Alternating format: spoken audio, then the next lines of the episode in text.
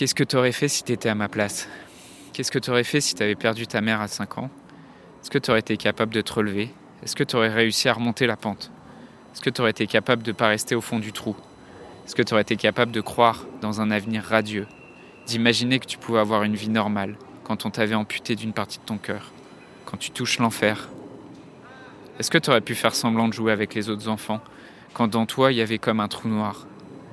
Est-ce que tu aurais continué à sortir avec des amis quand tu sais plus si la vie a un sens Qu'est-ce que tu aurais fait si tu étais à ma place Quand tu te sens seul dans ta chambre et qu'il n'y a personne autour de toi pour te comprendre? Est-ce que toi, tu aurais été capable de voir le soleil De revoir le soleil De mettre un pas devant l'autre Ou d'aimer simplement? Je suis pas normal, moi. J'ai pas eu une enfance normale. J'ai pas eu une vie normale. Et je suis pas comme tout le monde. Mais j'ai une vie parfaite. Pas celle que tu aurais pu avoir. J'ai une vie incroyable. Aujourd'hui, j'ai refermé mes cicatrices, j'ai recollé les morceaux, je suis entier. Je me suis relevé et donc je peux aider. Solidaire avec toutes les orphelines et les orphelins. Solidaire parce que je ne peux pas faire la route à ta place. Mais je peux être à côté pour te guider et t'éclairer le chemin. Dans un monde où la question de la mort est souvent taboue, où vivre un deuil signifie encore être jugé, provoquer de la gêne, de l'incompréhension, quand ce n'est pas de la pitié. La grande question est celle-ci. Comment des orphelins comme nous, qui avons vécu très tôt la mort d'un parent, qui ne voulons pas porter ce poids sur nos épaules toute notre vie, ni qu'il impacte nos relations actuelles, comment nous pouvons y donner un sens nouveau, construire des relations plus profondes, et surtout, comment nous reprenons le pouvoir sur nos vies? Mon nom est Johan, et bienvenue chez les orphelins résilients. Qu'est-ce qui aurait pu se passer si ton père ou ta mère était toujours vivant ou vivante Comment aurait pu être ta vie? Qu'est-ce que tu aurais pu partager avec eux? Et à l'inverse, qu'est-ce que tu ne pourras pas partager avec eux maintenant qu'ils sont morts? Toutes ces questions tournent autour d'une même hypothèse. Imaginez qu'une autre réalité que celle que tu vis actuellement est possible. Et c'est une question que se posent beaucoup d'orphelins c'est une question qui est à l'origine d'énormément de souffrances. Que faire avec ces possibilités euh, Que faire quand d'autres semblent vivre des choses auxquelles toi tu n'as plus le droit, auxquelles toi bah, tu sembles être privé? Et quelles que soient les, réponses que tu imagines, quels que soient les scénarios que tu peux construire, cette question te fait souffrir. Elle te fait souffrir en plus de la tristesse de perdre un parent, parce que perdre un parent, ça, apporte évidemment énormément de tristesse. Mais imaginez ce qui aurait pu se passer si les choses s'étaient passées différemment, si ça s'était passé autrement. Ça, ça t'apporte encore plus de souffrance et de culpabilité. Et comme beaucoup d'orphelins, j'ai aussi vécu avec ces questions, même sans les expliciter, elles me rappelaient ma différence avec les autres enfants, l'impression d'être anormal, de ne, de ne pas avoir une famille normale. Et cette question m'a fait souffrir jusqu'à ce que je décide consciemment d'arrêter de me la poser. Parce qu'elle m'est apparue comme absurde. Est-ce que tu préférerais que tes parents soient vivants? Je vais te dire pourquoi cette question est absurde. Parce qu'elle nie la réalité. Parce qu'elle semble supposer qu'une autre réalité est possible.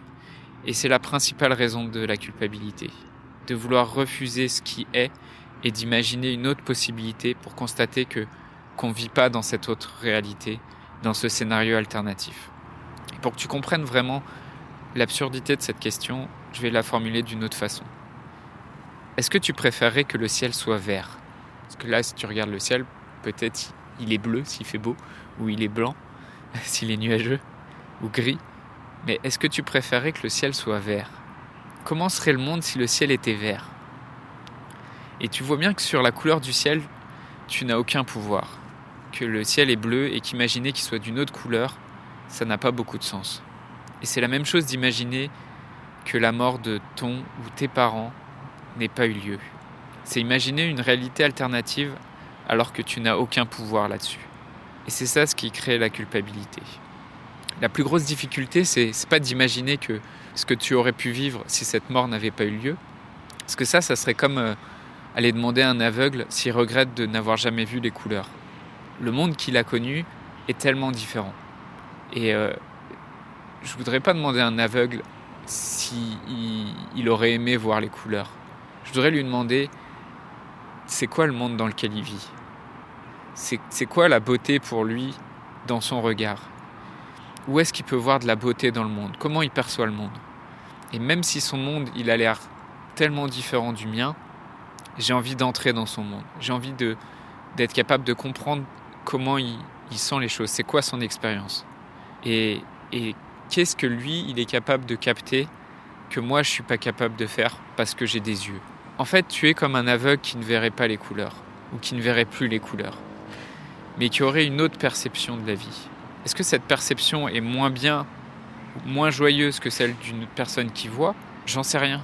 Sûrement, sûrement elle n'est pas facile, sûrement c'est pas confortable, mais qui peut juger si un aveugle serait plus heureux s'il avait grandi avec la vue? Son monde est juste différent.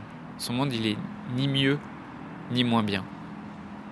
Et c'est pour ça qu'aujourd'hui, je t'invite à, calmer cette question de qu'est-ce qui aurait pu se passer si ton père ou si ta mère n'était pas morte?